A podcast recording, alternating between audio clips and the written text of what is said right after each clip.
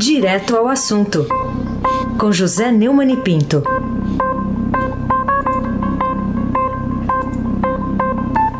Neumani, bom dia. Bom dia, Raíssen Abac, Carolina Ercolim. Olá. Bárbara Guerra, Almirante Nelson o seu pedalinho.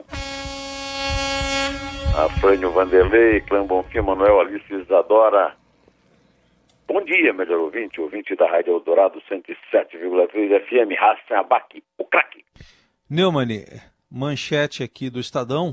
Bolsonaro diz estar no limite e ter apoio das Forças Armadas. O que, que você acha que deu aí no presidente da República é, para levá-lo a agredir dessa maneira tão frontal a cúpula do Poder Judiciário? Vamos ouvir o que ele disse aí, o Almirante vai pôr uma sonora para nós. E nós queremos a melhor para o nosso país, queremos a independência verdadeira dos três poderes, não apenas uma letra da Constituição, que não queremos isso. Chega de interferência, não vamos admitir mais interferência. É claro isso aí, acabou a paciência, vamos levar esse Brasil para frente. Pois então, hein? Realmente, Bolsonaro superou, ultrapassou todos os limites. Não dá mais para condescender com isso. Né? Ele participou de uma é, concentração, ou seja, de uma aglomeração de apoiadores na frente do Palácio do Planalto, depois de uma carreata, tudo isso desafiando a, a lei, desafiando a recomendação do Ministério da Saúde, desafiando uma pandemia que está matando milhares de brasileiros e ele tem é, manifestado sempre de forma, se manifestado sempre de forma é, desumana a respeito.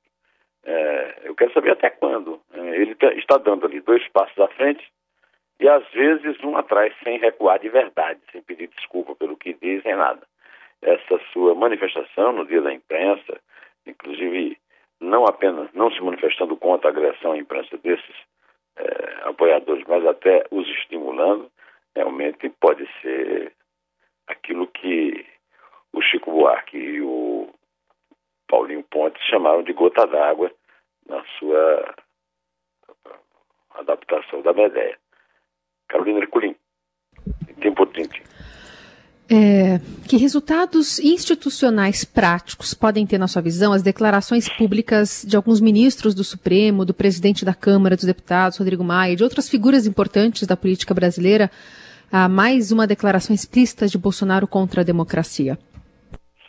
Rodrigo Maia uh, soltou um Twitter, como está na moda. Ontem, enfermeiras ameaçadas, hoje, jornalistas agredidos, amanhã, qualquer um que se opõe à visão do mundo deles. Isso já está acontecendo o, o, qualquer um que se oponha à, à visão deles está, não digo apoiando de verdade, como essas pessoas, principalmente o nosso colega Dida Sampaio, com quem eu quero me, é, me solidarizar, é, sofreram. Mas é, tem muita gente tendo a sua vida devastada e ninguém tomou uma atitude de verdade. Por exemplo, por exemplo, prender os manifestantes ontem. Prender investigar para valer e prender quem os organizou. O, a Carmen Lúcia disse que quem transgride e ofende a liberdade de imprensa ofende a Constituição, a democracia, a cidadania brasileira. Até aí morreu Neves. Gilmar Mendes, que a agressão a jornalistas é uma agressão à liberdade de expressão. Até aí morreu Neves. Alexandre de Moraes foi agredido, foram lá na frente da casa dele e disse que não podem ser tolerados pelos. Então não tolerem. Então que as instituições não tolerem. O Luiz Fux disse que o Brasil, se, um país onde se admite agressões morais difíceis contra a a democracia corre ah, ah, tudo, né? Eu vejo, na verdade, muita covardia de militares, muita ganância de empresários, muito oportunismo safado de parlamentares que estão levando dinheiro em plena pandemia e mera canalice cômoda, comodista da cúpula do judiciário. Eu acho que o que aconteceu ontem foi o dia D, o dia D, porque ele ultrapassou todos os limites mas acho também que continuará essa marcha, dois passos à frente, um atrás, enquanto estiverem combatendo com notas oficiais. Eu gostaria também de saber o que é que os procuradores da República, que tiveram um papel tão importante na Lava Jato, têm a dizer sobre a morte da Lava Jato e sobre a posição leniente, puxa-saco, do chefe deles, o Procurador-Geral da República, Augusto Aras. O professor Modesto Carvalhosa me mandou uma nota mostrando claramente que essa, é, esse processo que é aberto também contra o Moro é um absurdo. É, é, é, é? denunciação caluniosa é, é, uma iniciativa pessoal, particular. Então, cadê os procuradores? Estão escondidos aonde? Aí sem abaque, o craque. Bom, só vou me permitir aqui, eu que tenho alguma experiência nessa área, Neumann, até porque trabalhei na área, se no mesmo processo, no mesmo inquérito, você tem uma. O, o cara está sendo investigado ali e ele é o acusador, como é que faz? Ele pode chegar lá para o juiz ou para o delegado e dizer: me reservo o direito de falar em juízo. Pode falar isso para o delegado, por exemplo. É. Né? Então, não pode. Ele, primeiro tem que ser uma acusação dele. Não ficando provada, aí se abre um inquérito contra ele por denunciação caluniosa. Aí, Pronto. Pode, pode incorporar esse seu, essa sua contribuição ao meu comentário. É isso Muito mesmo. Bem. Você é tem experiência no assunto no cartório lá da Justiça em Mogi. Muito bem. Mas vamos então, falar de um... pergunte, rapaz. Vamos para um outro aspecto aí que, que foi trágico também, terrível, antidemocrático. Manifestantes pró-governo agridem a equipe do Estadão, é, entre eles lá o Dida Sampaio, o motorista Marcos Pereira também. Aqui se deve emprego da violência física, hein, Neumann, dos apoiadores a qualquer custo do atual governo. Essa gente é muito truculenta, é muito violenta e acha que a presença do Bolsonaro no poder os torna é, invioláveis e acima do bem e do mal. Na prática, é isso que está acontecendo. Então, é, é, aquela coisa: você dá a mão, ele pega seu braço. Então, é o que está acontecendo. Não são punidos, os caras se financiam, isso aí é tudo financiado, né? Tem empresário por trás disso, tem verba pública. Agora, cadê? É, a, o, é, paredão de execuções sumárias feitas no, no gabinete do ódio rola, e o gabinete do ódio continua rolando. Eu mesmo recebo diariamente mensagens de robôs e do gado, é, o gado cego e hipócrita e, e radical, diariamente. Quer dizer, está tudo como dantes no quartel e no, na rede social de Abrantes. Carolina Ercolim, tintim por tintim. Outro assunto para a gente tratar aqui é sobre o quão ou quando se torna o intolerável, né? Que é o título também do principal editorial da página de opinião do Estadão hoje. Eu acho que nós tínhamos que conversar sobre os oficiais generais, não era não? Os oficiais generais, então vamos a eles. Vamos. Eu queria saber o que, você tem a dizer sobre esses oficiais generais e a posição deles em relação ao presidente. Como disse o Godoy agora há pouco, eh, esses oficiais generais eles falam sempre off the record. Né? Então, off the record, a Tânia Monteiro publicou uma reportagem excelente mostrando que os, os oficiais generais influentes avaliaram que o presidente Jair Bolsonaro tentou fazer uso político do capital das Forças Armadas ao afirmar que a caserna estava com o governo, ele partiu para pressões e ameaças de suas horas que provocaram novo incômodo no setor. Agora, eu quero saber quando é que esse incômodo vai provocar alguma coisa. A última do Bolsonaro é que está tentando demitir o comandante do Exército, general Edson Pujol, porque ele está fazendo um enorme bem benemérito trabalho é, contra a, a Covid-19, usando o Exército para isso. Era só o que faltava. Né? Agora, em conversas com a Tânia Monteiro, deixaram claro que a Aeronáutica e a Marinha estarão sempre na defesa da independência dos poderes da Constituição. Deus nos proteja, né? O Edson Pujol pode ser uma vítima de não ter apoiado a posição irresponsável, criminosa, genocida e desumana do presidente sobre a pandemia. Raíssa Abac, o craque.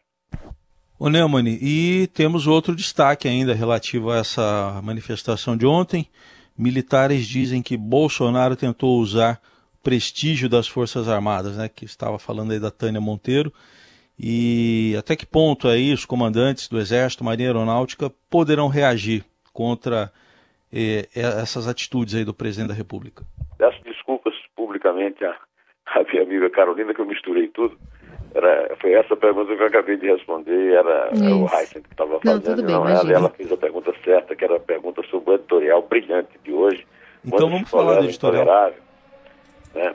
As acusações, o Estado compara com a tolerância que houve com o Lula, que resultou, a tolerância da cúpula política, quando o Lula foi descoberto roubando, né?